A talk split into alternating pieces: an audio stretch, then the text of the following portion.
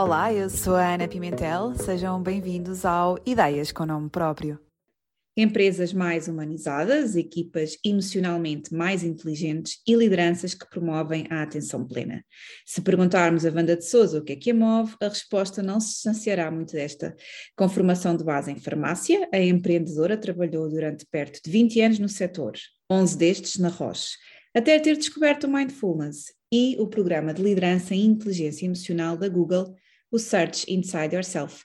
Em 2020 lançou a The School of We com uma agenda muito clara. É possível reaprender o amor e é possível fazê-lo nas várias dimensões da nossa vida, incluindo na profissional. Olá, Wanda, bem-vinda ao Ideias com Nome Próprio. Obrigada Olá, por estar aqui. É um prazer. Obrigada, eu. Wanda, e vou ter de começar por perguntar se arranquei bem esta, esta introdução ou não, porque digo que a sua missão é, é, é aquela, não é? Das empresas mais humanizadas, mas estou certa? Ou, já, ou isto já começou mal? Não, certíssima. já começou muito bem eu agradeço a introdução, que foi muito bonita. Um, e é precisamente isso, não é? Um dos objetivos é humanizar as empresas, e humanizar as empresas envolve as empresas, as organizações, mas também, obviamente, os colaboradores individualmente, não é? portanto, é, é, um trabalho que tentamos fazer maioritariamente nas empresas, mas que também fazemos com, com as pessoas a título individual.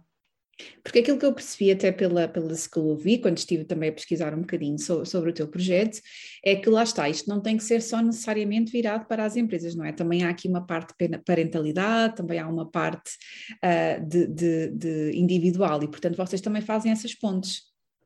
Uh, fazemos, Ana, mas eu acrescentaria até que essa ponte já existe. Uh, ou seja, o nosso objetivo aqui também, quando, fal quando falamos em humanizar as empresas, é precisamente também conseguir olhar para, uh, primeiro, os colaboradores, obviamente que depois vamos a nível mais organizacional e até mais a nível da sociedade, não é? nestas dimensões uh, nano, micro e macro, mas a nível do colaborador, aquilo que tentamos fazer tem a ver com a totalidade do seu ser. É? E nós não somos Uh, não, unicamente, a nossa vida não é unicamente uh, a nossa vida profissional, não é? Portanto, abrange várias áreas um, e abrange, portanto, também o nosso, o nosso bem-estar, a maneira como nos relacionamos uh, com as nossas famílias, com os nossos filhos, no caso da parentalidade, com o nosso corpo, e portanto tudo, tudo está integrado e mesmo dentro das empresas a nossa abordagem tem muito a ver com essa totalidade do ser, um bocadinho de forma mais holística, se assim quisermos chamar. Porquê é que achas que eh, nos fomos pondo em caixinhas, não é? Ah, aqui estou eu na minha vida pessoal, aqui estou eu na minha vida profissional, aqui estou eu com, com, com os meus amigos e na minha vida social. Porquê é que fizemos isto? É, é uma boa pergunta. Né? Do meu ponto de vista, não é? Vem, vem logo desde muito cedo, se pensarmos na, em nós enquanto, enquanto pessoas, portanto, vem muito também desde de crianças, às vezes há muito este, este repartir logo de escola, por exemplo, e casa, uh, do tempo que passa na escola, do tempo que passa em casa, uh, e depois também muito com aquilo que é o nosso contexto social e que tem vindo a ser em que muitas vezes há esta, este, este olhar para a área do trabalho como uma obrigação como um sacrifício Uh, e, não, e, e, nem sempre como algo que nos eh, complementa, não é? E que, que, que, nos dá gozo também, que nos dá prazer, e obviamente uh, que isso nem sempre é permanente, nem sempre é fácil manter esse, esse estado, um, mas temos, temos muito esta ideia social que, temos que trabalhar, e que trabalhar é, é algo que é um sacrifício, e nós é muito engraçado, não é? Aqui estamos num, num podcast e, e eu recordo-me várias vezes até de ouvir na, na, na, rádio, ao longo da semana, não é? Quando chegamos à quinta-feira, uh, o que se diz é amanhã já é sexta, não é? Na sexta é finalmente sexta, vem o fim de semana, e depois na segunda parece que estamos todos cabisbaixos, que volta a semana de trabalho, não é? Portanto, nós, nós próprios uh, acabamos por fazer essa muita repartição e acho que, que tem muito a ver com os atributos que também damos àquilo que é uh, pessoal e aquilo que é de trabalho. Apesar de que todos nós temos esta experiência individual, que somos uma única pessoa, não é? E que tudo acaba por. Um, a maneira como estamos permeia todas estas nossas áreas da, da vida, não é? Uh, e, portanto, acaba por estar relacionado, mesmo que queiramos fechar uh, dentro deste, destas áreas, destes contextos. E foram cerca de 20 anos no setor farmacêutico, eh, muito, muito tempo de dedicação a, a, àquela que é a tua área de formação de base. Um, o que é que aconteceu para, para haver esta, esta viragem, esta mudança de, de percurso? acabaram por acontecer várias coisas. Um, eu gostei imenso de trabalhar na área farmacêutica, mais até do que na área farmacêutica, eu diria na área da saúde, porque essa eu considero que continuo a trabalhar na área da saúde.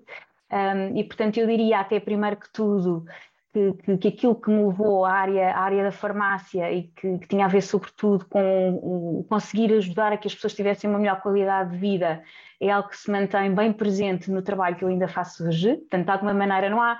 Há, há obviamente um corte muito intenso, uh, mas não um, corte total, um corte radical, não é? Nesta, nesta que é a missão a nível, a nível de trabalho. Um, no entanto, foi um percurso bastante fluido, um, que fiz com um grande gosto e que eu posso dizer até que no momento em que deixei ainda o fazia com, com, com, com prazer e com gosto, até porque uh, gostava muito da área que trabalhava, da equipa com quem, com quem trabalhava e, portanto, tornava-se um trabalho fácil com os desafios uh, que existem, principalmente em multinacionais, não é? também em pequenas empresas, mas em multinacionais. Um, e este, este momento de viragem teve muito a ver com a progressão de carreira, uh, que felizmente tive a possibilidade de ir fazendo, e que chegou a um ponto em que o próximo passo me exigia ainda mais responsabilidade ou eventual saída do país, que naquele momento não, não, não poderia fazer por razões pessoais, ou não queria fazer por razões pessoais, uh, ou então, portanto, a, a, progressão também a nível, a nível local, uh, já com muita responsabilidade assumida e que me levava a ter uh, muito menos tempo para outros aspectos da minha vida que eu gostava de desenvolver e de fazer. Sempre gostei de fazer muitas coisas, sempre tive assim várias paixões. Um, e ao mesmo tempo é engraçado que à medida, e isto tem muito a ver com o trabalho que eu faço também hoje em dia com as empresas, à medida que vamos avançando em termos de progressão de carreira e de liderança, acabamos por nos sentir mais sozinhos, muitas vezes, e mais distantes daquilo que era o, o nosso trabalho, o trabalho que nos dava mais prazer. Uh, e no meu caso, na área da saúde, o contacto com o vento, o contacto com os profissionais de saúde, as mãos na massa, digamos assim. Então isso levou-me a ponderar alguns aspectos e, e, posso dizer que foi uma, acabou por ser um, um conjunto eh, de situações, nomeadamente também algumas alterações a nível pessoal. Eu mudei nessa altura de Lisboa para o Porto uh, e, portanto, houve ali vários, vários aspectos que coincidiram uh, na mesma altura. tive também muito apoio por parte da empresa onde trabalhava. para gerir esta mudança, e portanto posso dizer que também tive muita sorte nesse, nesse aspecto, compreenderam esta minha necessidade também de, de abraçar outros projetos e de fazer outras coisas que gostaria de desenvolver. Um, e, portanto, acabou por ser esse, esse conciliar de, de vontades uh, que me levou a, a, sair, digamos, desse caminho mais, mais linear que estava a ser feito. E quando é que descobriste o mindfulness? Porque pelo aquilo que também consegui perceber, acabou por ter lá está um impacto muito grande uh, neste teu percurso e também hum. naquilo que hoje fazes, naquilo que é, que é da School of We, no teu novo projeto. Um, como é que está essa descoberta? E se calhar até explicar aqui um bocadinho o que é que é o mindfulness, porque quem nos está a ouvir pode não saber o que é, não é? Pode uhum. nunca ter uhum. tido contacto com o tema e, e, portanto, como é que o mindfulness surgiu e, e porquê? Uhum. Então, foi surgindo, também foi um processo, ou seja, não foi assim de repente, até porque algumas práticas de mindfulness acabam por uh, estar, digamos, relacionadas com outro tipo de práticas e, portanto, já há algum tempo um, que eu senti necessidade de encontrar algumas ferramentas para gerir o meu stress e a minha ansiedade. Eu sou uma pessoa que habitualmente os meus amigos me consideram bastante calma, uh, mas com muito stress interior uh, e com uma grande tendência para o perfeccionismo e, portanto, isso foi afetando, obviamente, também a, a, a, minha vida, tive um esgotamento pelo meio, fui procurando algumas ferramentas e, portanto, antes de aparecer propriamente o mindfulness, surgiram práticas contemplativas, de meditação, uh, de oração também, que acaba por ser uma forma de, de meditação, surgiu o yoga, antes de entrar hum, mais propriamente no mindfulness, portanto posso dizer que é, que é um caminho já com alguns anos. Um, depois, o mindfulness surgiu mais ligado à parentalidade, que era mais um dos meus papéis que eu queria desempenhar na perfeição, e portanto procurei também um, esta área que nós chamamos de parentalidade consciente, que tem muito de mindfulness, através da, da Micaela Owen, Uh, tornei-me facilitadora de, de, parentalidade consciente, muito para a minha própria prática, e começo sempre por aí, é fundamental, obviamente.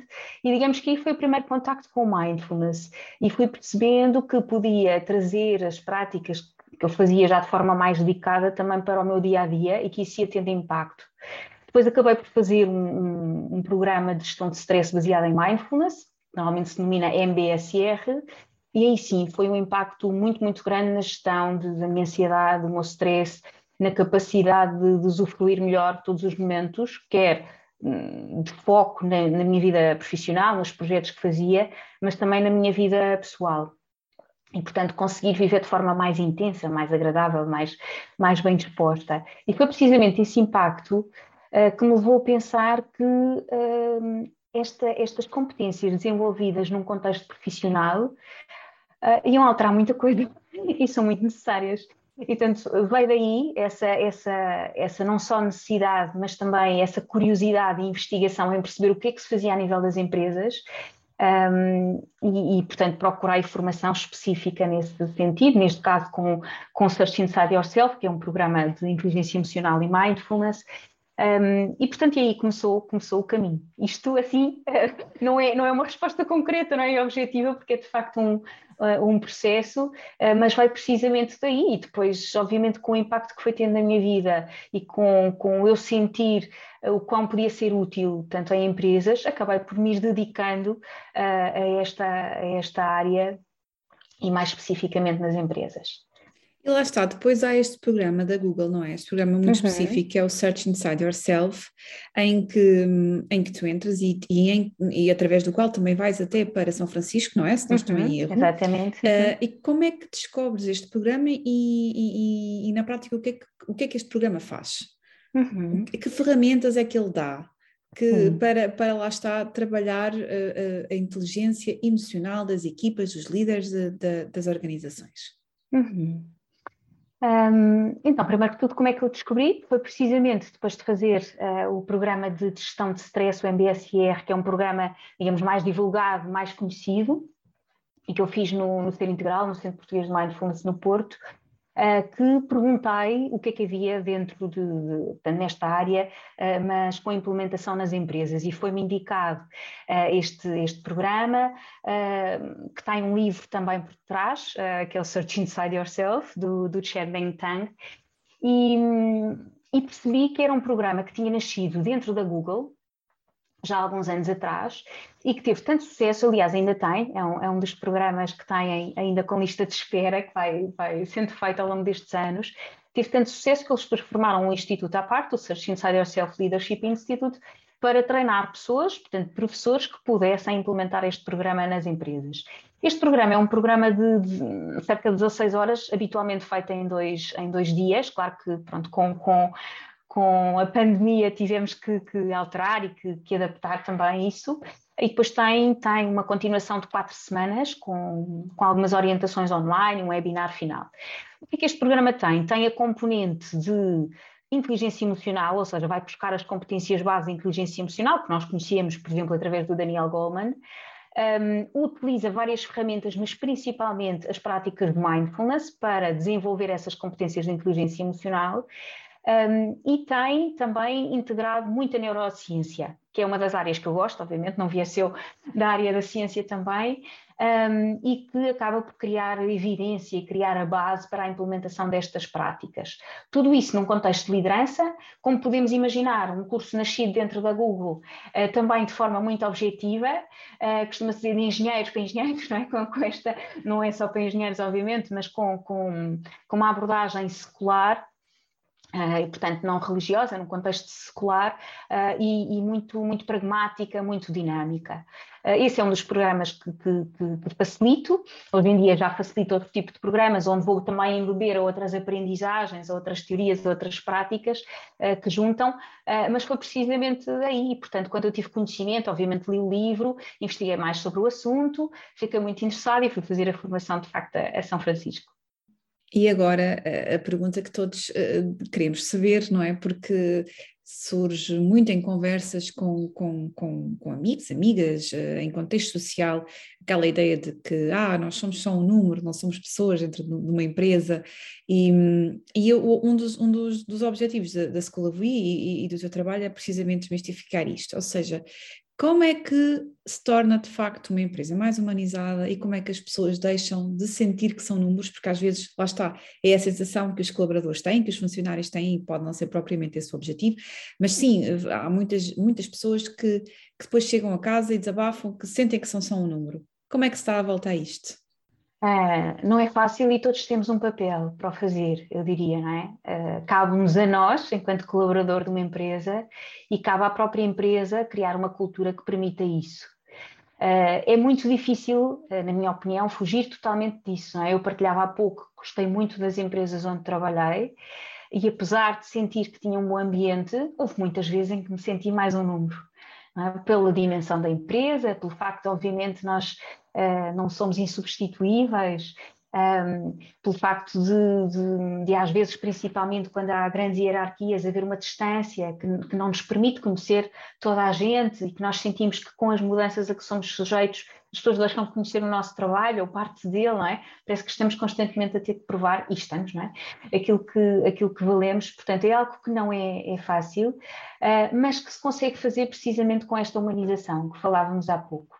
E isso envolve uma série de, de, de, aspectos que não passam apenas pelo mindfulness, mas que o mindfulness pode ajudar. O mindfulness, a inteligência emocional e outras ferramentas. Uh, e aí, uh, dar em resposta à pergunta que me fizeste, Ana, ia já também à maneira como as empresas implementam este tipo de, de, de ferramentas, ou como é que, neste caso, uh, eu ou a We pode ajudar um pouco nessa, nessa humanização tem muito a ver com o trabalho que é feito individualmente com o colaborador.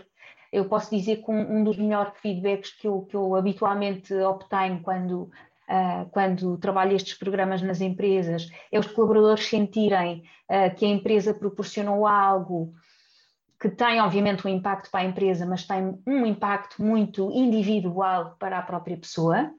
Isso eh, não é, já vai buscar essa humanização. É, a empresa está a procurar o meu bem-estar, a maneira como eu estou, e obviamente que isso vai refletir no meu trabalho. Portanto, não, não sentem que é hum, mais uma formação que é unicamente para aumentar a produtividade da empresa. Isso vem como consequência, mas o trabalho uh, que é feito é muito a nível individual, que tem depois um potencial uh, coletivo muito grande. Também é verdade que depende muito da maneira como as empresas uh, implementam. Uh, e, e, hoje em dia, e eu assisto a isso, e às vezes recuso propostas também por isso, uh, procura-se muitas vezes uma solução rápida em que aquilo que se quer é que o colaborador fique mais calmo e aguente o nível de trabalho, o nível de pressão, o nível de exigência e tudo aquilo que, que, que a empresa depois acaba por, uh, por colocar não é, uh, ao, ao colaborador. Uh, e, e, o mindfulness ou, ou, a inteligência emocional, porque eu trabalho sempre em conjunto com, com as duas, obviamente não vai fazer milagres. Eu venho da área farmacêutica, isto não é um comprimido que nós tomamos uh, e que de repente não é, tudo, tudo, se resolve.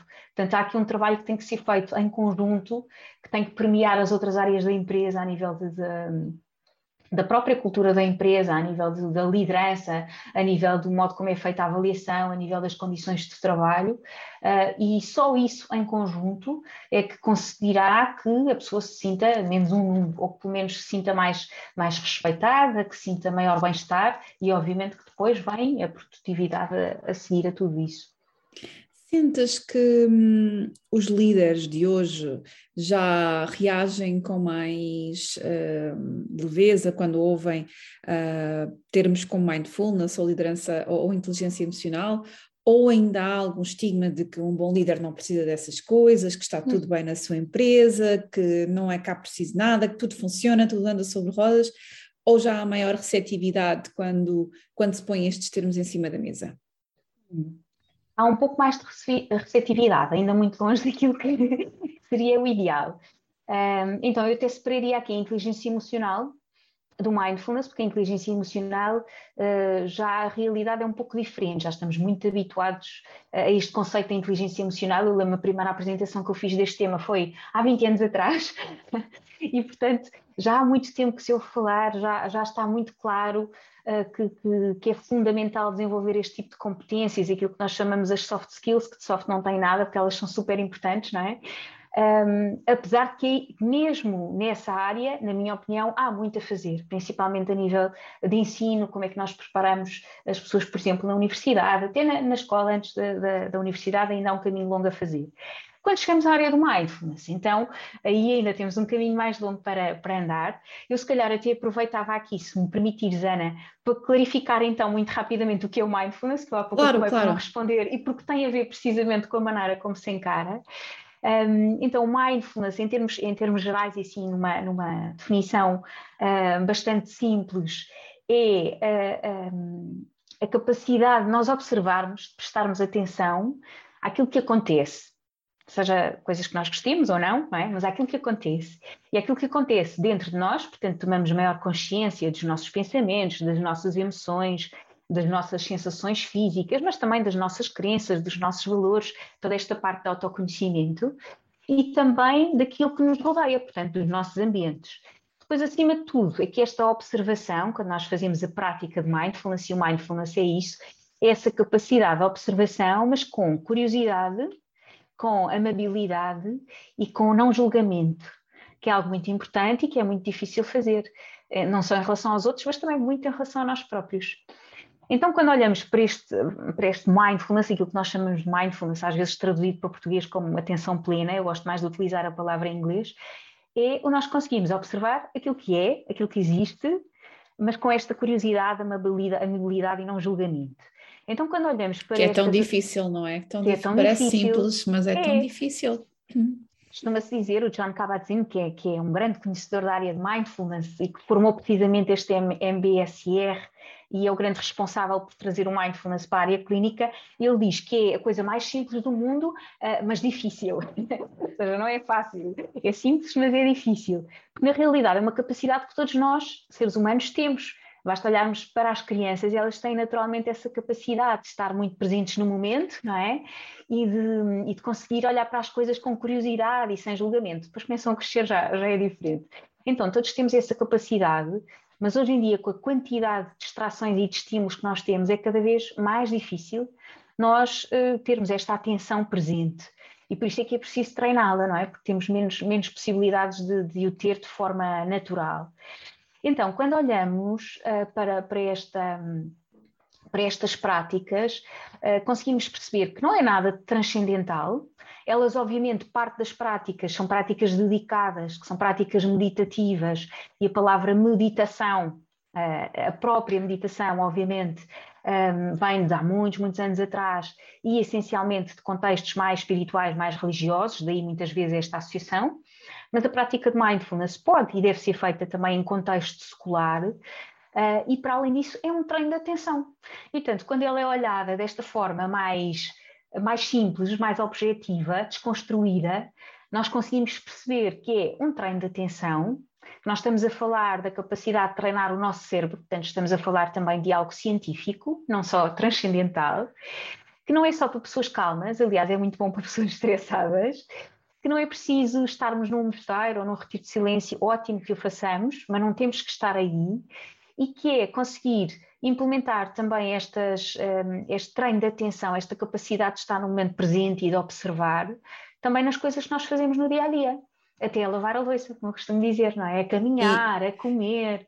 E neste caso também no nosso trabalho, porque também é um bocadinho. E neste caso também no trabalho, sim. E aí agora, agora sim, vou responder à questão, não é? Nesta, nesta abertura das empresas. Então, aquilo que eu sinto é que as empresas, primeiro de tudo, e, e agora até vamos a uma, a uma fase pré, pré-Covid, porque esta, esta altura da pandemia obviamente vai intensificar também essa observação e essa necessidade. Um, as empresas, e, e, quando digo as empresas, são as pessoas que lá trabalham, claro, que são feitas de pessoas e principalmente nos cargos mais de, de liderança, um, estão ou foram dando conta ao longo do tempo, obviamente, que temos que olhar para o colaborador como, como um ser, não é? Como uma pessoa e que o bem-estar, quer emocional, quer mental, também físico, obviamente, do colaborador, é fundamental para a sua produtividade e para a produtividade da empresa. E, e, esta ligação é muito clara e muito direta. Às vezes não se sabe muito bem como cultivar isso, não é? Um, ou não se dá devida importância a isso, mas todos nós temos, temos mais essa consciência. Tem muito a ver também com as gerações que nós temos neste momento a trabalhar em empresas. Uh, e eu, por exemplo, quando contacto com, com, com, outros colegas ou pessoas na área dos recursos humanos e de recrutamento, tenho muitas vezes esta, este feedback de que é cada vez mais difícil reter eh, pessoas dentro da empresa, reter talentos e principalmente nestas novas gerações, em que já se preocupam mais em estar num trabalho que gostam e em que se sintam bem. É? Se nós olharmos para a geração uh, dos nossos pais, não é? dos nossos avós, havia muito mais aquela noção de que este é o emprego, é o emprego para toda a vida e eu tenho que estar aqui, sinta melhor ou não. Há é? uma mudança clara na forma como se olha para, para o trabalho e, e, e para aquilo que, que, que, deve, deve servir, para aquilo que deve servir, não é? Portanto, há mais esta ideia de que é um sítio onde também temos que nos sentir bem e que temos, onde temos de ser felizes, não é? Também passa por aí. Sem dúvida, sem dúvida. E há maior consciência disso, de facto há. Claro que vai depender de, empresa, para empresa, mas há de facto maior consciência. E começam-se a utilizar determinadas ferramentas. Um, e eu fico muito feliz com isso. E como dizia, nesta, nesta fase da pandemia, uh, eu diria que tudo isso vai mais ao de cima, não é? Tornou-se mais, mais visível. Adicionaram-se, obviamente, alguns desafios um, e tudo isso se tornou mais visível. O que é que eu sinto que falha ainda muito aqui? E mais uma vez depende das empresas e das abordagens. Falta um, a identificação de que é, que é necessário fazer uma, uma intervenção mais profunda e mais transversal na empresa seja, ainda se procura, e eu falo pela, pela, área que trabalho, ainda se procura muito, por exemplo, esta questão do mindfulness uh, como uh, quase uma panaceia. É? Para que as pessoas se sintam bem ou para que as pessoas tenham mais alguma coisa para fazer, como ir a uma aula de um ginásio, uh, e portanto, muitas vezes ainda desconectado de tudo o resto da empresa. Portanto, e aí é um trabalho que se pode fazer, obviamente, mas muito, muito, muito limitado. Portanto, tem, tem um efeito, obviamente, a pessoa, se a pessoa for a uma sessão uh, de mindfulness de, de 30 minutos, vamos imaginar, uh, tem obviamente um efeito, se isto for feito com, com, com alguma disciplina, com algum tempo, tem um efeito para si, um, mas não tem o efeito que poderia ter se fosse feito de forma mais transversal a nível da empresa. Há empresas que o fazem, um, mas há mas muitas, não serão, não serão mas a maioria. Muito, não serão muito, exatamente, não, não será a maioria. Uh, sentes que, e eu voltando aqui um bocadinho à parte da inteligência emocional, porque quando falamos de inteligência emocional, creio que, creio que falamos muito disto que é empatia, não é? Compaixão também, aqui alguma, uh, liberdade pelo, pelo, pela escolha do outro, saber ouvir uhum. o outro, aqui um bocadinho esta escuta ativa. Sentes que isso acontece na maioria do, do tecido empresarial, quer dizer, pelo menos nas, nas, empresas com quem contactas, ou achas que uh, isto ainda vai demorar muito tempo a serem uh, conceitos que estão plenamente em vigor?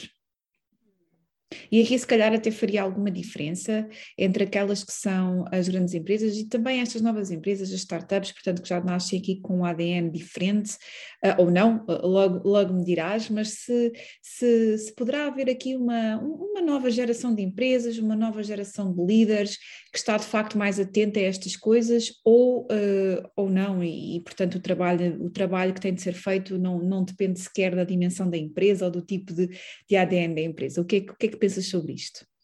Sim, uh, eu penso que já há um caminho que está a ser feito, portanto, noto de facto que uh, há novas gerações um pouco mais atentas a isso, seja para, para o mindfulness, seja para outras ferramentas que ajudem uh, não só, portanto, ao, ao bem-estar a nível pessoal e individual, mas também à necessidade de empatizar com os outros, de uma liderança mais, mais compassiva e, portanto, outras formas de liderar, digamos assim. Não posso dizer que seja só com, com as novas gerações, sinto também isso com, com empresas maiores, com, com lideranças que até eram bastante tradicionais, digamos assim, e que estão a despertar para novas formas de agir. Uh, há um papel, eu diria, que, que, que é complementado. Um, não só dentro da empresa, mas fora da empresa, e como eu dizia há pouco, até na formação dos próprios líderes. Uh, Estou-me a recordar, por exemplo, agora eu uh, estou a dar aulas no MBA do ISEG, eles incluem Mindfulness for Business uh, no MBA, e estou a dar este exemplo que obviamente é, é, pessoal, mas já há vários MBAs ou cursos executivos que permitem que um, os novos líderes, digamos assim, mesmo que não, não tenham tido uma, uma preparação tão forte nesta área, porque lá está, quando eu tirei farmácia, não, é? eu lembro há 20 anos atrás, não se falava disto, obviamente, mas também é verdade que, que, que os estudos que havia nesta área, na altura, uh, não eram significativos, não é? Portanto, tudo, tudo evolui. Portanto, noto de facto uma, uma evolução e tem muito, a ver, tem muito a ver também com isso que, que dizias, Ana, que é não só o aspecto a nível individual, mas como é que uh, isto se reflete na relação com os outros. Obviamente, se eu não estou bem comigo, se eu não me consigo observar, se eu não consigo ter consciência das minhas emoções, dos meus padrões de comportamento, até das minhas crenças, não é? Crenças limitadoras por vezes, da minha autossabotagem. Se, se eu não estou bem nesse sentido, nesse autoconhecimento e nessa autogestão, obviamente eu não vou conseguir estar bem com o outro e, portanto, crio relações menos empáticas, uma comunicação menos efetiva, uma comunicação menos consciente, chamo-lhe também assim, não é? E, portanto, tudo isso se vai refletir na maneira como eu comunico com o outro. Obviamente que se eu tenho, e, e aqui nós podemos falar da liderança de forma mais transversal, e, e habitualmente eu, eu, eu, falo dela nesse sentido, todos nós temos uh, liderança no sentido que influenciamos os outros, uh, e, portanto, todos nós somos líderes, de nós próprios e também de quem nos rodeia, mas se falarmos numa liderança mais hierárquica, aqui dentro da, do contexto da empresa, se eu tenho equipas um, que me reportam, obviamente tenho aqui uma responsabilidade adicional na maneira como me relaciono com eles, porque as pessoas ainda, ainda veem os líderes, os chefes, digamos assim, uh, muito como, como um exemplo. É? E eu não posso uh, pedir para as pessoas da minha equipa se darem melhor se eu própria uh, não, não, não tiver esse cuidado com, com essas pessoas. não, não posso querer que as pessoas que os colaboradores se abram e partilhem os seus desafios ou queiram assumir riscos, se eu não crio um ambiente, aquilo que nós chamamos de segurança psicológica, que permite essa, essa, essa abertura, essa vulnerabilidade, essa, essa partilha de risco, mas também essa criatividade. E, portanto, tudo isso, cada colaborador tem a sua responsabilidade individual, mas, de facto, as pessoas que têm equipas. Uh, a reportar a elas, portanto, que são líderes nesse sentido, têm essa responsabilidade adicional. E da minha experiência, aqui só para terminar esta resposta, uh, é precisamente nessas posições uh, que eu sinto uh, que há uma maior, um maior isolamento uh, porque acabam por estar, então, nesta fase pandémica ainda senti mais isso, muito preocupados não só com questões da empresa e do próprio negócio, obviamente, mas também com as suas pessoas, com as suas equipas, e depois não têm estes líderes Uh, o espaço próprio para eles partilharem com outros similares que estão a passar pelos mesmos desafios. Um, e é muito interessante porque, de facto, se eu, se eu olhar para as empresas neste momento, Uh, vejo, obviamente, essa necessidade a nível de todos os colaboradores, mas estes líderes de primeira linha, de segunda linha, uh, sentem muito este desafio e muitas vezes esta, esta falta de, de, de espaço e tempo próprio. Um, para que possam partilhar com outros e para que eles próprios possam estar atentos a eles e autocuidarem-se também. Até porque isso está também, lá está, está relacionada com outras duas coisas que já conversámos e que têm a ver com a vulnerabilidade e se calhar com este receio de expor a vulnerabilidade, porque pode parecer que, que, que pode, podem achar que parece que perdem a autoridade ou respeito ou essas ideias pré-definidas e que estão enraizadas um pouco nas culturas organizacionais e de facto não, não, não tem de ser assim, não é? E por isso, Wanda, gostava que acabasses assim esta frase que vou começar, que é um bom líder ou uma boa líder é aquele ou aquela que. Primeiro, que se conhece bem. Hum? Posso ir por passos, não posso? Claro, claro, então, claro. Primeiro, para mim, que se conhece bem, eh, que se conhece e que se trabalha uh, para, para se autorregular, para conseguir estar melhor com os outros, não é?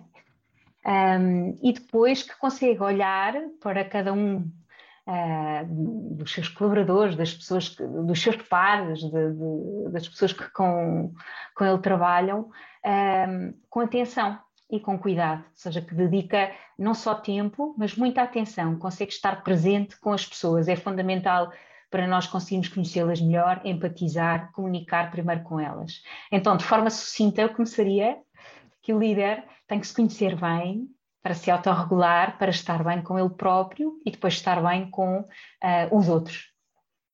E, e obviamente aqui... isto é muito sucinto e havia muito a explorar aqui. Mas e do lado do, dos colaboradores, dos funcionários, um, o que é que, por exemplo, há aqui também um pouco esta ideia de que uh, o, colaborador até pode querer ver algumas mudanças na, na empresa ou querer impor, impor a, a, a, sua opinião e nem sempre encontra os melhores meios ou a melhor, a melhor forma de se expressar. Portanto, que conselhos é que, é que poderias deixar a estas pessoas que até gostavam de ser, ter um papel mais ativo naquilo que, é, que são as decisões eh, da empresa, mas que podem não estar aqui a encontrar a melhor forma de exporem essas opiniões e darem essas sugestões?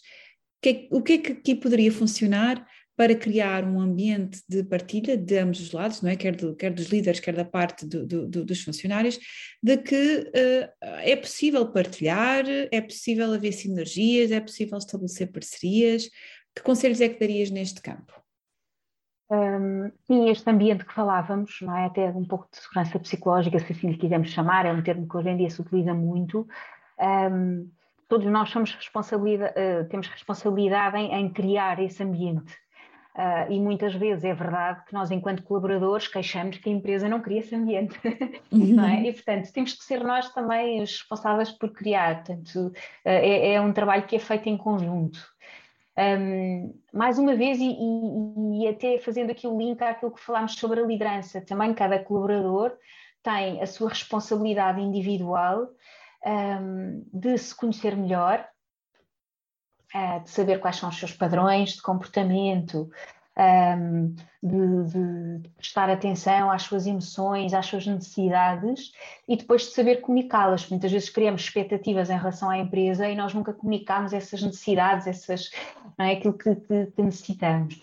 Depois, e vou pegar aqui num ponto que, que falaste, que é também nesta capacidade de nós nos expressarmos.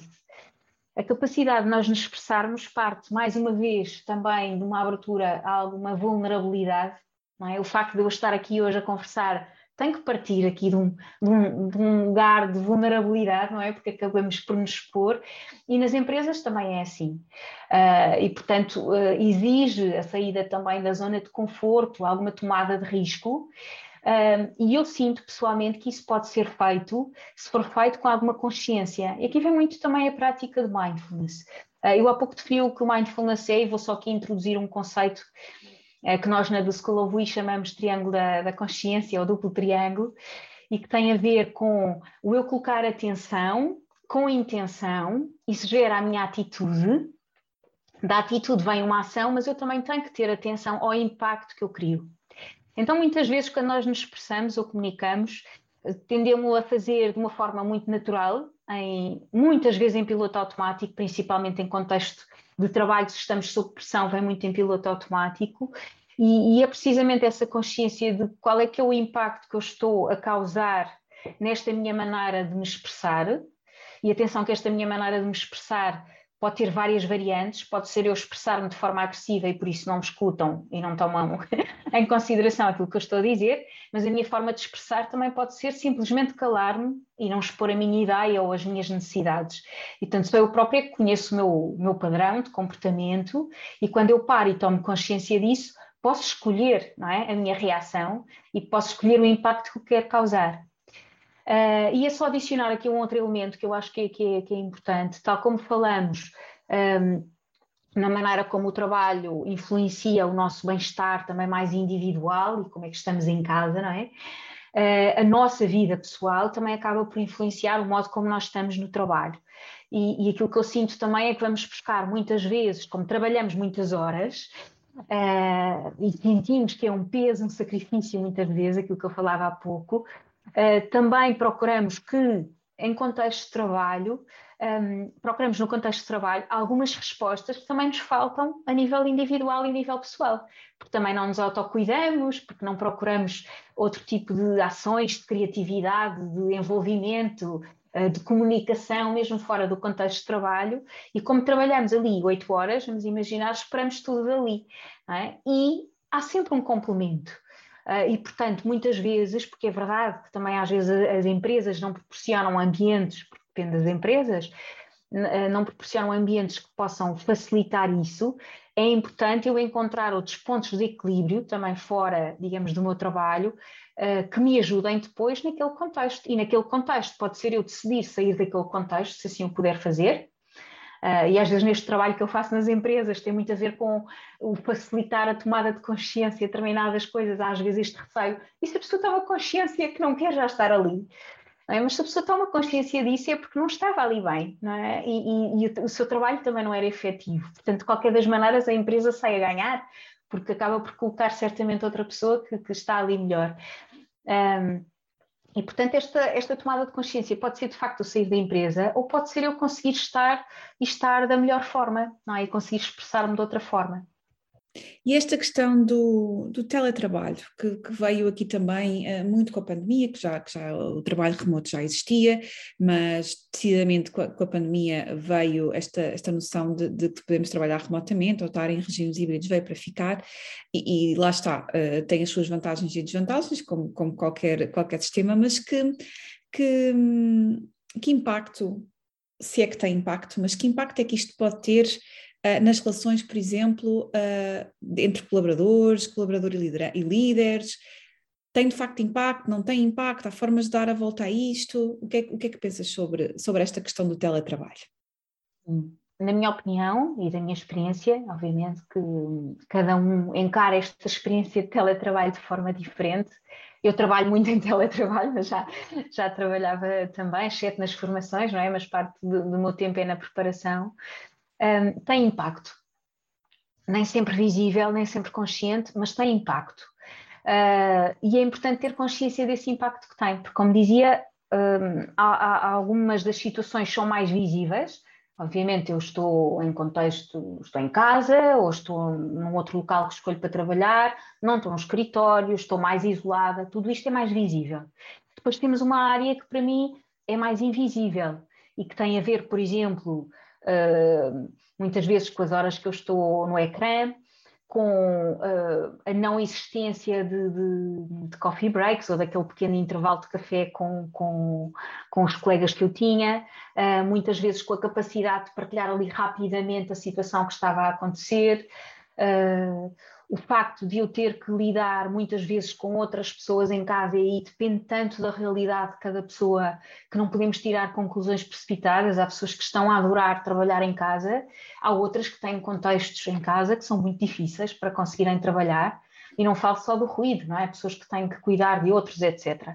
E, portanto, tem um impacto e é um impacto que, uh, do ponto de vista empresarial, há coisas que são comuns, mas que não podem um, ser levadas totalmente como algo comum, porque depois há aspectos muito individuais de cada colaborador. E aqui falamos novamente de, de humanizar é? uhum. as empresas, e humanizar tem a ver com isso, que dá muito trabalho, obviamente, a perceber a realidade de cada um, um, e depois de criar pontos de, de, ligação, porque mesmo isto da minha experiência, e tenho falado com, com, com muitas pessoas, não só amigos, mas também com, com empresas com quem trabalho, uh, e também há muitas pessoas a gostar muito desta nova realidade, a não querer uh, voltar à realidade anterior.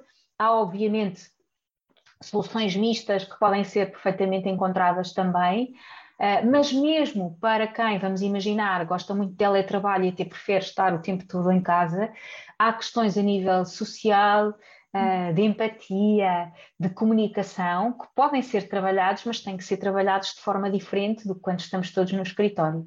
E, portanto, Exato, é, portanto... é ter atenção a este, a este impacto quais é que são uhum. as alterações, de um ponto de vista coletivo, mas também individual de cada colaborador, que é fundamental para que estas novas soluções, na maior parte delas mistas, um, possam ser efetivas e, e, a nível de trabalho, obviamente, também, e de performance, depois com, com, com resultados, com os resultados esperados.